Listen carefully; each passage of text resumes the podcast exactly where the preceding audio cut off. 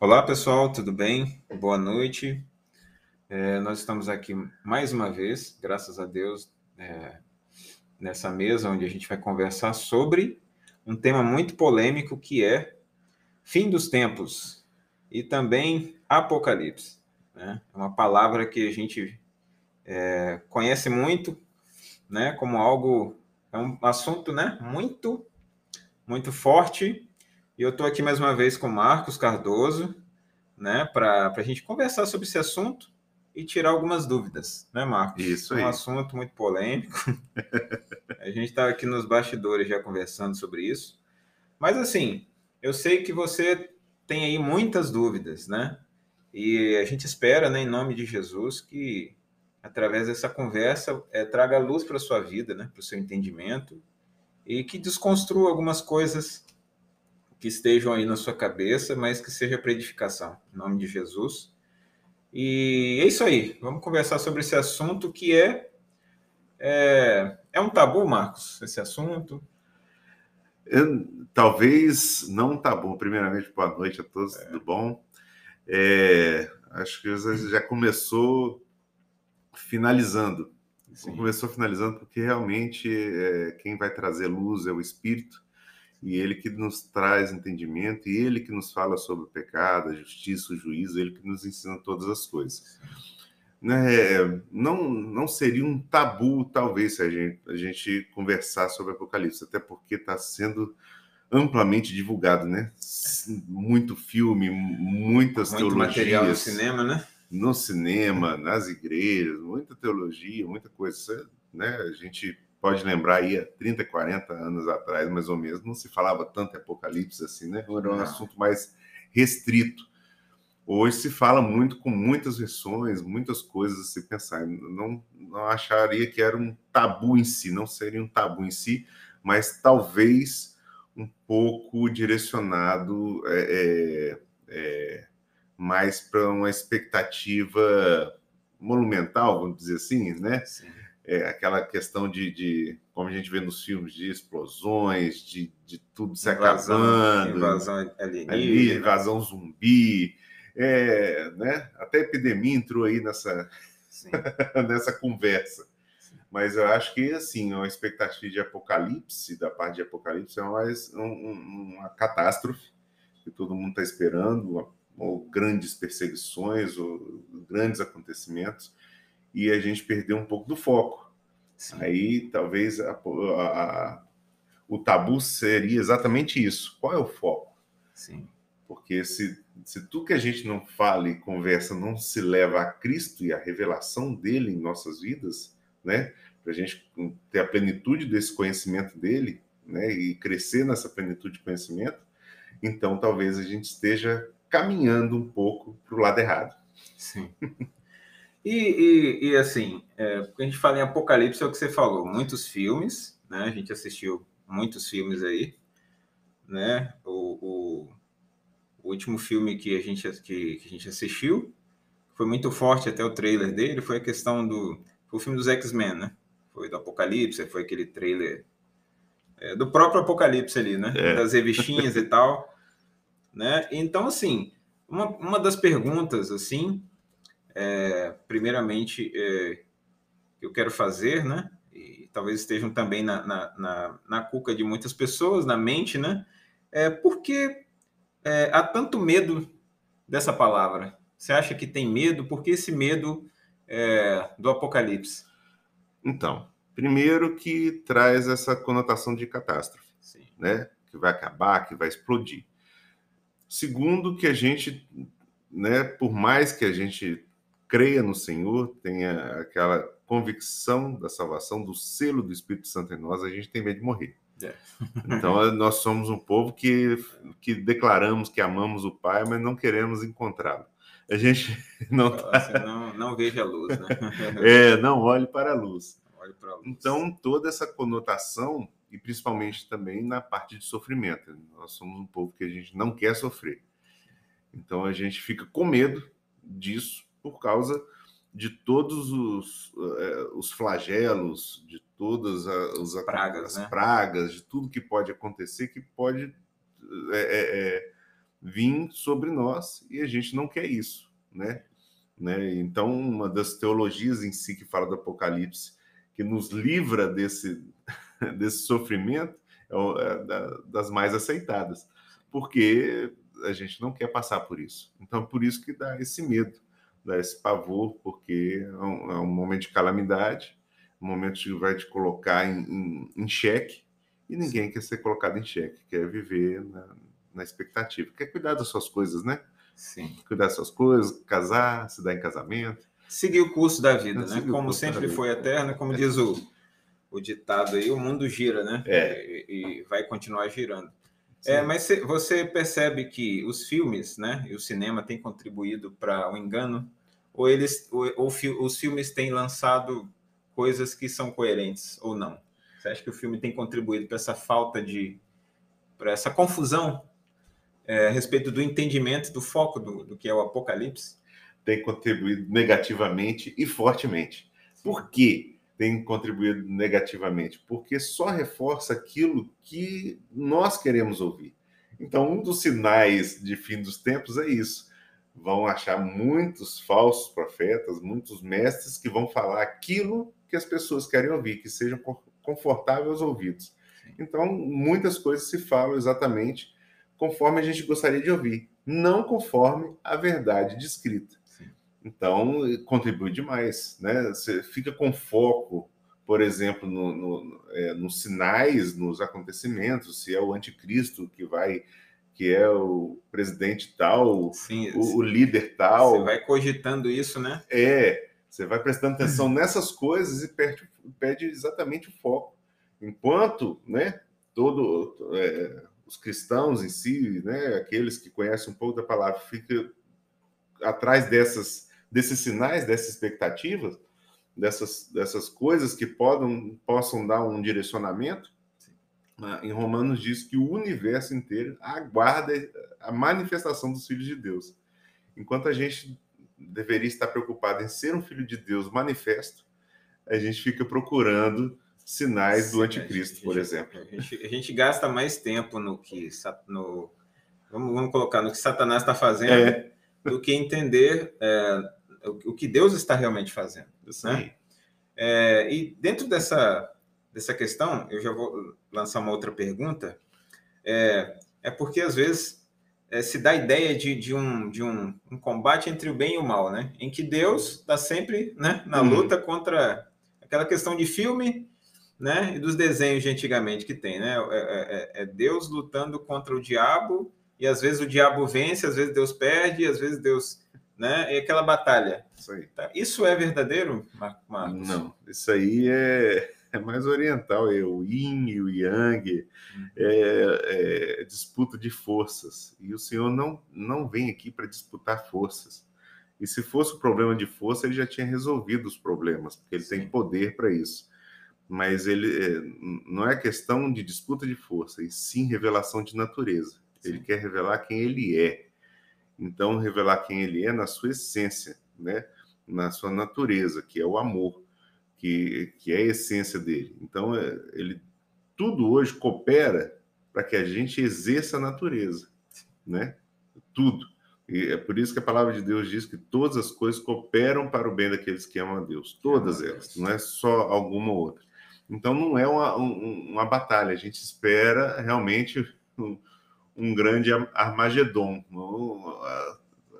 Vai lutar lá e aquele negócio todo, e quem vai ganhar vai sair é com tipo a vitória. O, o filme do, dos Vingadores, né? É, filme, é, é, isso aí. É, é, como é que é? Ender Game, né?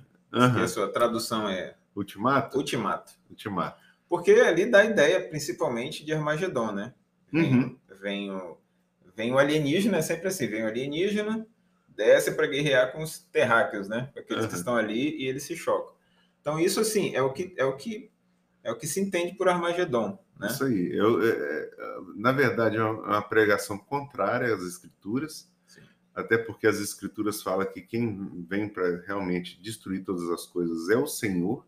Sim. Ele que vai aplanar os montes, ele que vai destruir todas as coisas, né? é, é, como Pedro diz, vai passar tudo pelo fogo, então ele vem para isso. E esses filmes, né, com a mente voltada à mente de Satanás, faz uma pregação contrária, uma força, uma resistência mental, Sim. que você pode é, é, encontrar forças em você e em outras pessoas. A gente se une por causa desse propósito para poder lutar contra aquele que vem destruir.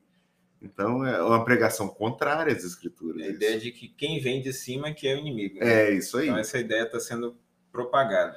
propagada. E, e também para esclarecer, o que significa a palavra apocalipse, Marcão?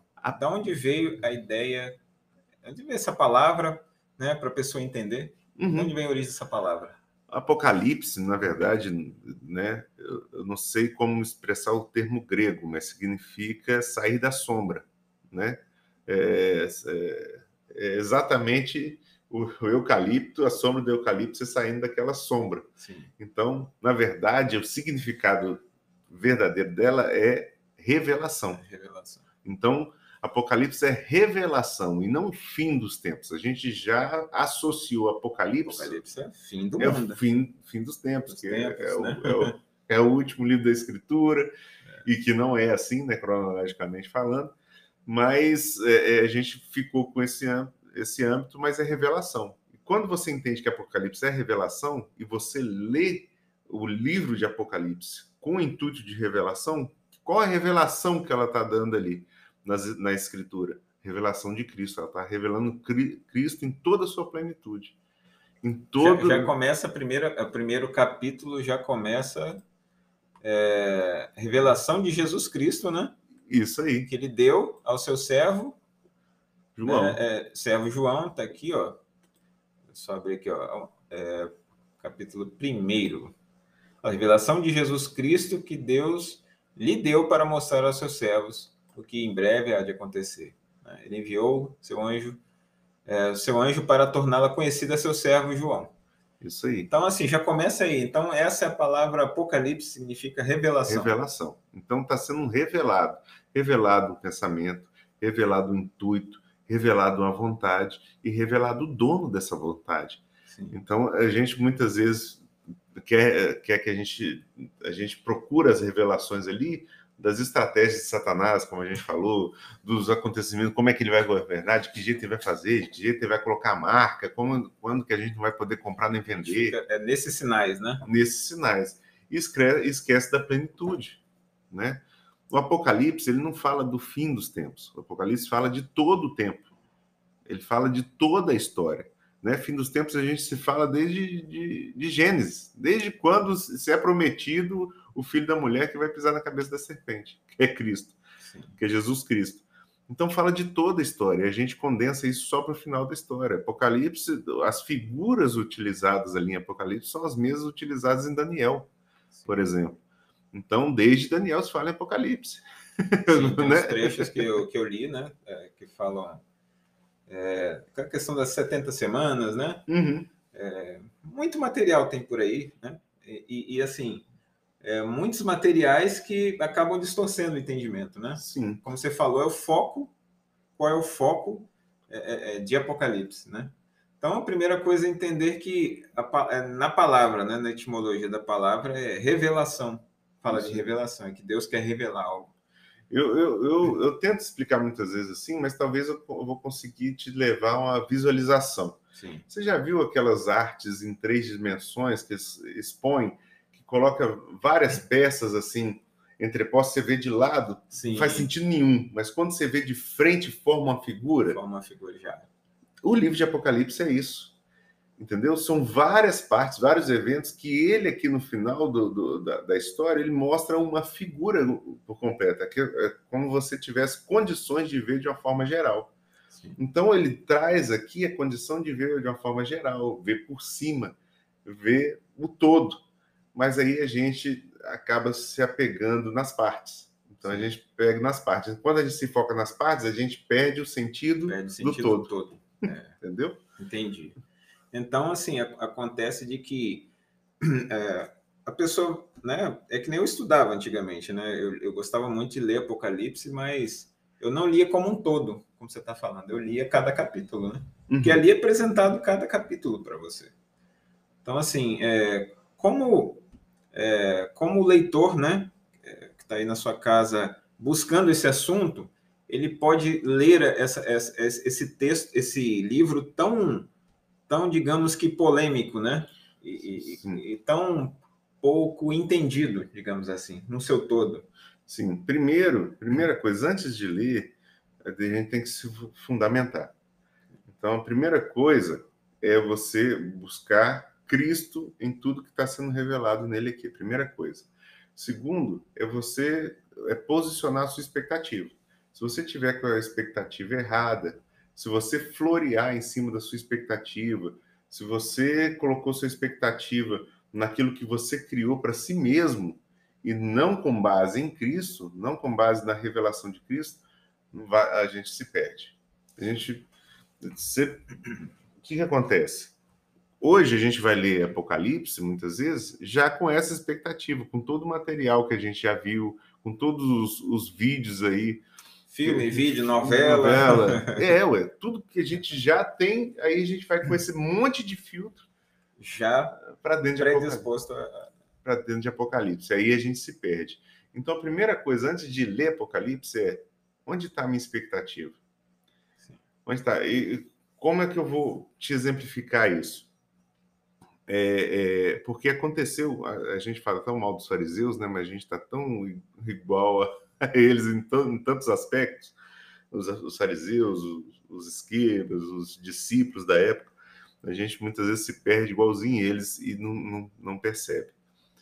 É, antes, antes da vinda de Jesus naquela, naquela época, em Malaquias, que foi o último livro do Velho Testamento, e o último livro a ser escrito, o último profeta que escreveu né, é, é inspirado pelo Espírito de Deus, foi feito uma promessa. Então, quase no último versículo, penúltimo versículo do último livro, foi feita uma promessa, e depois dessa promessa feita, sim, ficou 400 anos o Senhor sem falar com o povo. Então, aquela promessa ficou ali como um, um estandarte, entendeu? É questão de 400 anos, né? De silêncio 400, que chama, né? É, 400 profético. anos de silêncio profético, que foi de, de Malaquias até né, o nascimento de Jesus. Então ficou nesse, nesse silêncio profético.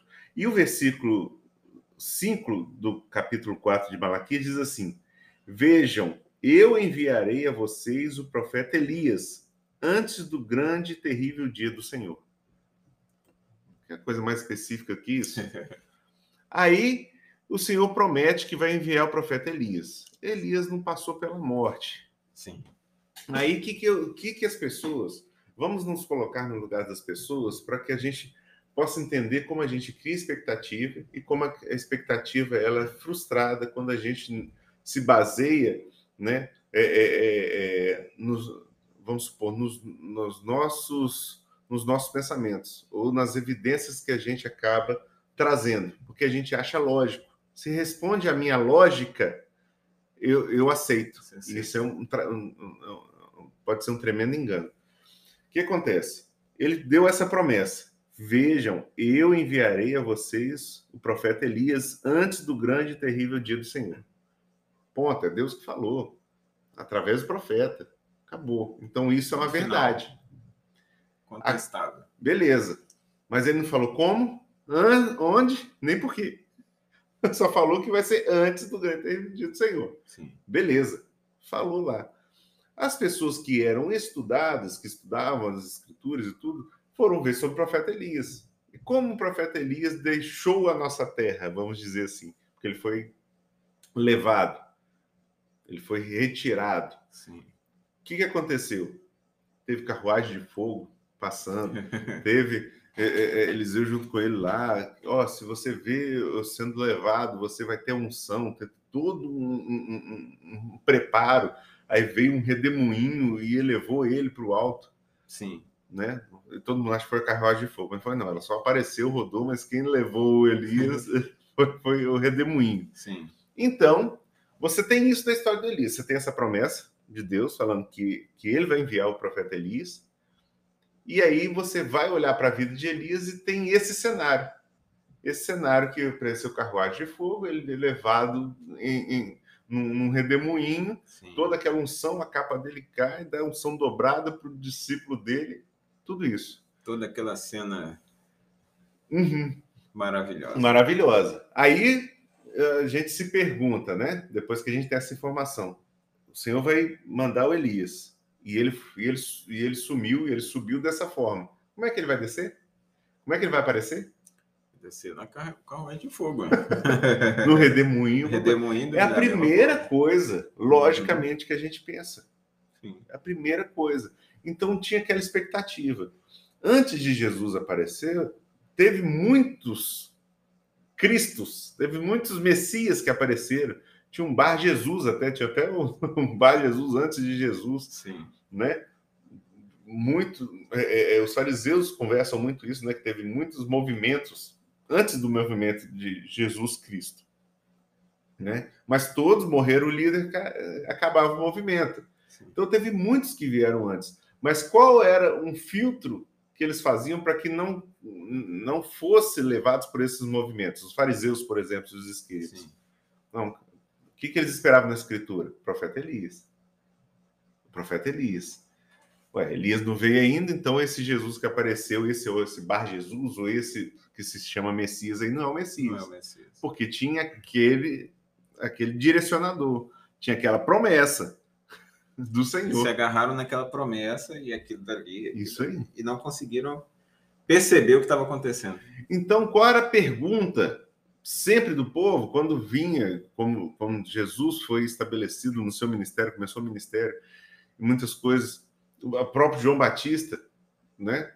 Ah, você é um dos profetas? Você é o profeta Elias? Por quê? Tinha que ter um Elias. Então, quando o Senhor se revela como Cristo e fala, os discípulos vão perguntar para ele. Vou, vou ler aqui em Mateus Sim. Opa, É muito interessante isso. Mateus 17. Só pegar o óculos aqui, que tá difícil. mas eu. Porque quando ele se revela no Monte da Transfiguração, e se revela para os discípulos, Pedro, Tiago e João, e eles têm a plena convicção que ele é o Cristo agora, Filho dos Deus vivos, que, né? É, é, foi revelado a glória dele. Eles, depois de toda essa revelação, eles perguntam para Jesus. Os discípulos lhe perguntaram: então, por que os mestres da lei dizem que é necessário que Elias venha primeiro? Porque eles tinham isso na cabeça também. Já estava isso há muito tempo. Já estava há muito tempo. Não, agora que eles sacaram que Jesus é o Cristo revelado, é o Messias, é o Filho de Deus vindo, eles viram na transfiguração a glória dele. Eles, a primeira coisa que questionam é: mas cadê o Elias que tinha que vir antes? Não tinha que ver Elias, né? O Elias não tinha que vir antes? Sim. Ele faz essa pergunta. E Jesus responde: Jesus respondeu: De fato, Elias vem e restaurará todas as coisas. Mas eu lhes digo: Elias já veio, e eles não o reconheceram, mas fizeram com ele tudo o que quiseram. Da mesma forma, o filho do homem será maltratado por eles. Então os discípulos entenderam que ele que era de João Batista que ele tinha falado. E no- em Mateus 11, ele, Mateus 11, ele dá é, é, é, essa resposta mais direta. Sim. Ele fala: se vocês quiserem, Mateus 11, versículo 14, se vocês quiserem aceitar, este é o Elias que havia de vir. Aquele que tem ouvidos, ouça. Sim. Ele fala direto que João Batista é Elias. Então, a promessa do Senhor se cumpriu. Mas será que era com a expectativa que o povo estava esperando? Será que era com aquela glória de Elias descer? Não. Ele veio em João Batista. João Batista não fez um milagre. Ele veio todo. Ele ficou no deserto, né? Ficou no deserto, pregava a mesma Se coisa. vestia diferente, Se vestia fora da diferente. expectativa, né? é, daquilo que é real, né? Da, de uma realeza qualquer coisa, de de alguém assim. É, digo em comparação com Elias, né? Eu não, sei Uhum. se, eu não sei como é que Elias se vestia, né? O Elias, Aham. que fala dos profetas e tal. Mas, mas tinha os sinais, né? Aquela coisa de descer fogo do céu, né? E, é aquela questão que você falou, né? de- da, da passagem bíblica, ele subiu, e tal. Então gerou essa expectativa. Expectativa. Então, esse é o Elias. E eu te falo com todo, todo meu coração, Sérgio, se Jesus não fala que João Batista era Elias, a gente estava esperando Elias até hoje. A gente estava procurando, era um dos sinais, muitos juntos quando de Apocalipse, que a gente estava esperando. Não, Elias vai vir de alguma forma e ainda e tudo. Que os judeus buscam até hoje, esperam até hoje. Porque com relação à volta de Jesus, por exemplo, é, é a mesma situação, então. Né? Eles é, se está esperando alguns sinais. Isso aí. Para que assim fale, não, então Jesus está voltando, está perto, está próximo. Porque a gente ouve isso hoje, essa pandemia. Foi um, foi um alarde também, né? No sentido uhum. de que, ó, a gente, eu encontrava com alguns irmãos, eles falavam assim, ah, Jesus está voltando, né? Isso aí está acontecendo, Jesus está voltando. Então, é, é, esses são sinais? É isso aí. É por isso que eu tô, te falei, a gente precisa direcionar a expectativa. Olha a expectativa do povo, Sim. procurando Elias. Tiveram com Elias do lado, tiveram com Jesus do lado e não percebeu. percebeu. Porque a expectativa estava em outro lugar, estava de uma forma, eles achavam que só podia ser cumprida aquelas palavras que, que o Senhor disse, daquela forma que ele pensou. Sim. E o sinal de Elias veio, aconteceu e passou batido para todo mundo. Se Jesus não fala, ia passar batido para todo mundo. Então, qual a expectativa que a gente está criando agora na vinda do Senhor? Vai ter que ser daquele nosso jeito que a gente imaginou, descendo do céu do que a gente pensou? Então, a gente está esperando um, um, um, Senhor se manifestar entre nuvens, enquanto ele fala que está conosco todos os dias até a consumação dos séculos, que ele habita naqueles que fazem a sua vontade, que ele está entre nós, dentro do reino dele, e o reino dele está em nós da onde a gente, aonde a gente está direcionando a nossa expectativa. Então, esse é o primeiro passo. Se a gente tiver com a expectativa errada, a gente vai ter, a gente vai achar tudo que colabora com a nossa expectativa. Então a gente fica com uma a gente vai ficar com uma visão tendenciosa da, da Bíblia. Isso aí. Da, do Apocalipse. É por isso que os sinais chamam tanta atenção. Porque acontece uma coisa ali, uma coisa que você junto, olha, é isso mesmo. Então você você se direciona pelo sinal e não pela revelação. a revelação é Cristo. E se eu não me direcionar por Cristo, nada mais importa. Por que eu te digo isso? Vamos supor, eu quero ir na sua casa, Sérgio. Para mim é fácil, né? Sim. Mas assim, eu quero ir na sua casa. Sim. Se eu quero ir na sua casa e eu pego uma pessoa que te conhece, ela vai me dar o endereço. Certo. Aí eu, poxa, eu nunca fui lá, Serginho. Então me dá alguns pontos. Nunca fui na casa do Serginho. Me dá o endereço certo aí para que eu possa chegar lá. Aí vai dar os pontos de referência. Ó, é perto da padaria Santuário, tem a escadaria do posto de saúde. E aí eu vou me ligar nas referências para que eu não perca o seu endereço, para que eu consiga chegar Sim. na sua casa. Mas se eu chegar, Serginho, eu quero ir na sua casa, e você está comigo e fala, vamos. Vamos juntos para que, que eu vou prestar atenção nas placas, nas referências? Nas referências? Nenhuma. Porque eu estou com você. Aí você vai nem lembrar, você vai entrar no carro, se tiver de carro, você vai. Você Porque vai eu estou com você. Então, qual é o mais importante para a gente nesse momento presente que a gente está em vivido? Estar com Cristo? Com Estar nele, né? Nele ou para buscar referência para chegar nele? É estar com ele.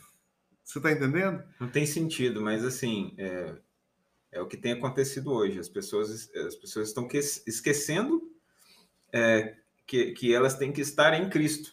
Uhum. Né? E outra pergunta com relação a isso é, é, é, até já foi respondido com relação aos sinais, é que o, o foco do Apocalipse, então, não, não são as pragas. Né? Que tem lá, por exemplo, a besta, a pessoa entende aquilo literalmente, às vezes, né, com relação ao dragão e, e, e, e muitas coisas assim. Então, é, o foco do Apocalipse é Cristo. É Cristo. Então, é a revelação de Jesus Cristo. De Jesus Cristo, é você entender ele no seu todo. Só, não sei se tem tempo para finalizar. É, a gente tem um, um, um, minutinho mais ou menos aqui, mas, é, mas a gente vai conversando. Uhum. Para finalizar, é o seguinte: João, João que escreveu o Evangelho de João, um dos discípulos que viu ele, ele né, nesse monte da transfiguração, conhecia Jesus andou com Jesus, conhecia Jesus. Mas quando Jesus Cristo se revela para ele, ele cai lá de joelho, ele não reconhece, porque ele está ali por completo. Por completo. ele viu Jesus na sua plenitude. Então, muitas vezes, a gente está procurando aquelas facetas que a gente conhece de Jesus e não está buscando Apocalipse reconhecer o Cristo na sua plenitude. Entendi. Esse, esse é o caminho. Então, é, é realmente reconhecer Cristo, é, é, a sua totalidade, né? No Apocalipse. Na sua plenitude. Eu vou falar um negócio que talvez assim fique, fique meio estranho, meio ruim. Muita gente talvez não concorde comigo. Mas, mas, eu vou, mas eu vou passar. O Apocalipse em si, o livro de Apocalipse, ele é uma forma muito figurativa. É uma forma de se falar humana, para que a gente possa entender de todo o planejamento, de toda a grandeza que o Senhor fez através de Cristo. Sim. Cristo é a obra completa do Pai. O que, que, ah, que, que Deus está pensando? Em Cristo. Qual é a obra de Deus? Cristo. E como é que ele faz essa obra? Em amor. Então, tudo se resume nisso. Então, ali, uma forma ilustrativa que a gente possa absorver aquilo que é além, muito além do nosso entendimento, que é só pelo Espírito para a gente entender. Então, a, ali é uma, uma história figurada para que a gente possa absorver a didática, o ensino, a plenitude. Porque a gente absorve, a gente guarda, que Sim. quando a gente tiver a revelação por completo, essa base ela se expande, essa base ela te dá o entendimento. Vou, vou explicar melhor. Você, você vê que até para explicar é difícil, então a gente precisa usar a ilustração. O, o Caleb, ó, a Elisa, tá pequenininha, Sim. vem e pergunta para você, né? E para Letícia, ah, como é que os nenéns nascem? eu, já, eu já tive essa pergunta. Complicado. Como é que os nenéns nascem? Você sabe a forma literal. Mas você não pode falar a forma literal para ela, porque ela, pela idadezinha dela, não, não vai, vai absorver. Isso tudo, não vai entender e absorver. Então você pode falar a verdade, mas de uma forma ilustrada. Sim. Você vai falar: ó, oh, o papai plantou uma sementinha na mamãe. Essa sementinha germinou. desenvolveu. Desenvolveu e tornou sua vida possível. Beleza, você falou do fato, você falou da verdade, não com os detalhes a qual ela não pode suportar agora no momento, mas que um dia ela poderá. É só a, a sombra das coisas. Né? A sombra das coisas. Então, ali a revelação, a revelação de Cristo na sua totalidade, que a gente em si, com a nossa mente carnal, não pode suportar, mas foi ilustrativa. Foi como se dissesse para uma criancinha de quatro anos né? Para que ela pudesse suportar. Apocalipse é isso. É uma história então, ilustrativa gente pode suportar. Então, é, é, é, o que está ali no Apocalipse, por, exemplo, é, pode ser uma pergunta do ouvinte, né? Hum. As pragas que estão ali descritas, elas são literais? Então, para a primeira, para a gente conversa, ali, quando se fala, quando ele usa a, a, a, a questão do sete, o sete ali está muito Sim. presente na sua totalidade, são sete selos, sete caçais, sete, sete taças, igrejas, sete igrejas. Sete espíritos. Né? O que acontece? Ele está falando que o sete, o sete representa a totalidade, ele está falando do todo. Então, ele, nessas, em alguns desses sete, você entra, ah, são sete selos, aí no último selo tem sete taças, tem sete trombetas, na, na última trombeta tem sete taças. Sim. Por quê? Ele está dando uma, um detalhe maior naquele período. Está dando um zoom. É como se tivesse sete pastas lá no, no, no Explorer, você abre na pasta, Sim. tem mais sete lá, para explicar aquela pasta. Entendi. Entendeu? Então, a, a explicação dele é assim. Então, são coisas que ele chega de, de forma mais é, é, é, minuciosa que realmente vai ser uma forma literal mas a, a, sua maioria, a sua totalidade, é de forma representativa. Quando se fala lá das bestas, não existe uma besta em si. É. Existe até, um movimento. Então, quando eu era pequeno, eu achava que era isso mesmo que, que acontecia. Que é, que era um monstro. A gente... Né, que me dava medo demais. é isso porque aí. não tinha revelação. Exato. Ele representa reinos, reis, poderes, né? governos e governanças. Então, é, usa uma figura ilustrativa para mostrar um, para mostrar, vamos supor, uma área de, de, de, governança, uma área de poder, uma área de reino. Então, cada governança é o reino. Jesus mesmo, a forma completa que ele vem. Ele vem, né, seus olhos como se chama de fogo, pés como latão reluzente, né, com, com sete castiçais em volta dele, sete lâmpadas acesas. É uma visão meio, você pensando assim, de forma humana, é uma visão meio... É, é. é digamos que é, um negócio bem, sei lá, bem louco assim, né? Bem estranho, né? Isso. Sem entender tudo aquilo. Mas ele tá, tá passando ele na sua plenitude. Sim. Na sua plenitude. Depois ele começa a discernir a sua plenitude. O quê? Sim. Nas sete igrejas. Porque ele coloca cada parte dele em cada dizer daquelas igrejas. Entendi. Ó, eu sou aquele que tem os olhos como chama de fogo. Aí dá lá, naquela igreja, aquela dissertação. Aquela, aquela, aquela revelação dele. Revelação. Então, ele primeiro mostra ele na sua totalidade, e depois ele vai mostrando qual o caminho da sua totalidade. Porque ele é todo quando tiver sete igrejas. Ele é todo quando tiver todos reunidos. Ele é todo. Então, por que João não reconheceu? Porque João não tinha visto ele antes no seu todo, Sim. na sua plenitude na, no, naquilo que é ele por completo. Então já começa a, a revelação, o Apocalipse começa de trás para frente, começa com Jesus Cristo totalmente revelado e isso vai se diluindo. Entendeu? Então tudo aquilo são comentários daquele todo, daquilo que ele é por completo. Entendi. Tudo isso é o comentário dele. Tudo isso faz ele, faz com que ele permaneça, com que ele apareça. Porque até com relação a isso, as sete igrejas, né, com relação à plenitude, né, é, então ele se revelava ali, eu sou aquele que tem os olhos, como chama de fogo, né, né eu sou aquele que tem né, os pés como latão reluzente, uhum. né, é, voz de muitas águas e tal. Então, ele, a, a, o sete ali representa a plenitude da igreja. Dele. A plenitude. Entendi. A plenitude do que ele é. Ele é o noivo junto com a noiva. Entendi. Ele é o cabeça e a igreja o corpo. Então, o João viu ele pela primeira vez por completo. Ele na sua plenitude, na sua essência natural, no seu todo. Então, isso assustou. Mas aí ele vai e começa não é, a dissecar, né? a particionar cada parte do todo dele, ele começa a dar uma revelação, uma explicação. Então, ah, é, é, é, a igreja primitiva, a igreja moderna, não, só tem uma igreja. Só tem uma. Só tem uma. Elas viviam, né, é, segundo as passagens, assim, é, digamos assim, ele tinha um elogio e tinha uma repreensão, né? Sim. Acho que só uma que foi... Só repreensão, mas só elogio. É, uma só elogio, exatamente, né? Que está aí, então, uhum. mas assim, mas ele não está falando de uma igreja, ele está falando de, de uma só, né? ele está falando de várias igrejas, ele está falando de uma só, né? De uma só, ele está falando do seu todo. Ali representa todos nós, aquilo, a advertência é para todos nós. Por quê? Ele está lavando a, a, a, sua noiva com a água da sua palavra. Sim.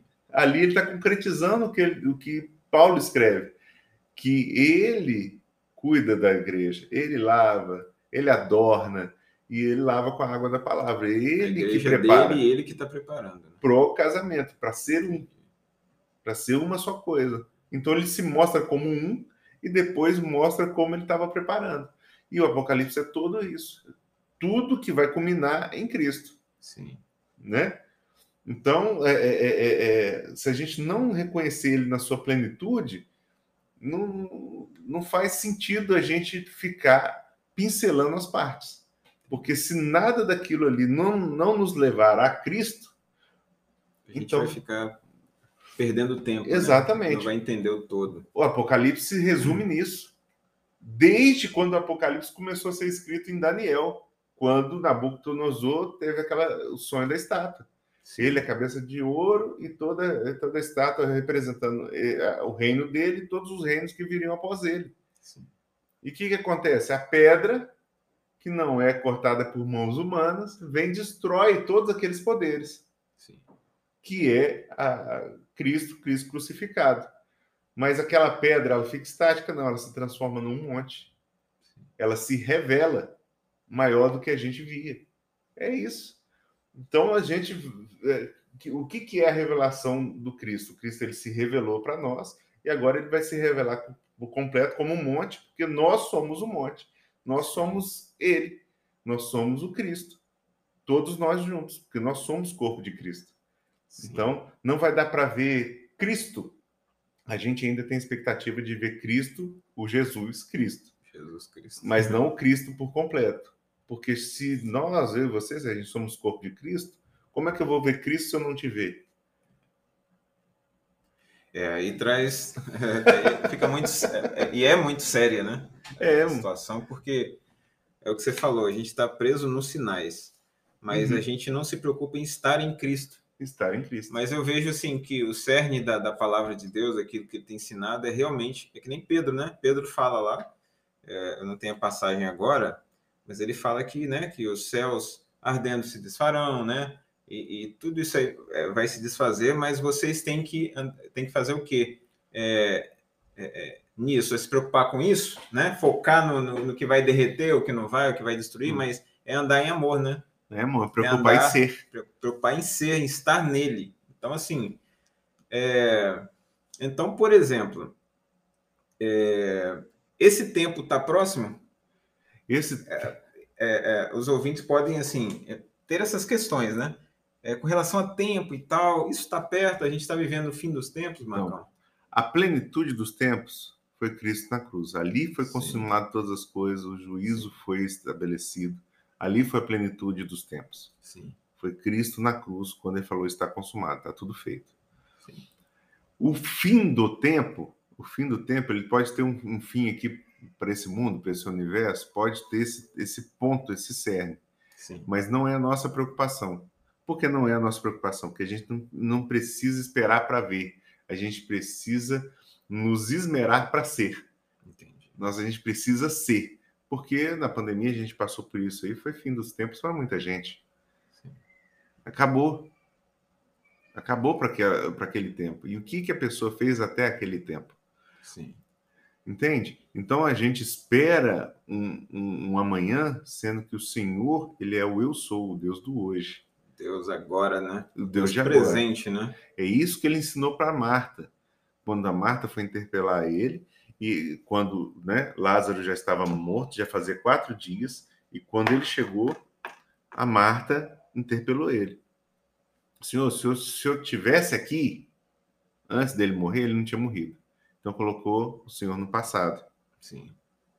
E o Senhor interpela ela falando: Você não, não já aprendeu o que eu ensinei? Sobre a ressurreição. Aí ela, de novo, transporta Jesus, pro, Jesus Cristo para o futuro. Não, eu aprendi, Senhor, que naquele dia, quando o Senhor vier, né, ressuscitará é, futuro, né, todas as coisas. Então a gente faz isso, a gente desloca o presente, Cristo presente, Deus conosco, Emmanuel, para o passado, para o futuro. E ele corrige a Marta ali naquela hora e fala: Marta, eu sou a ressurreição e a vida palavra é eu sou, né? Eu sou a ressurreição e a vida. Eu, eu, eu não cheguei atrasado, eu nem cheguei adiantado, nem cheguei atrasado. Eu sou. Eu sou. Eu sou a ressurreição e a vida. Quem crê em mim já passou da morte para a vida, né? Quem, quem morrer e crer em mim, ressuscitará. E quem vive e crê em mim já passou da morte para a vida. Eu não preciso morrer para viver uma vida eterna. Eu vivo a vida Sim, eterna porque eu estou com ele hoje.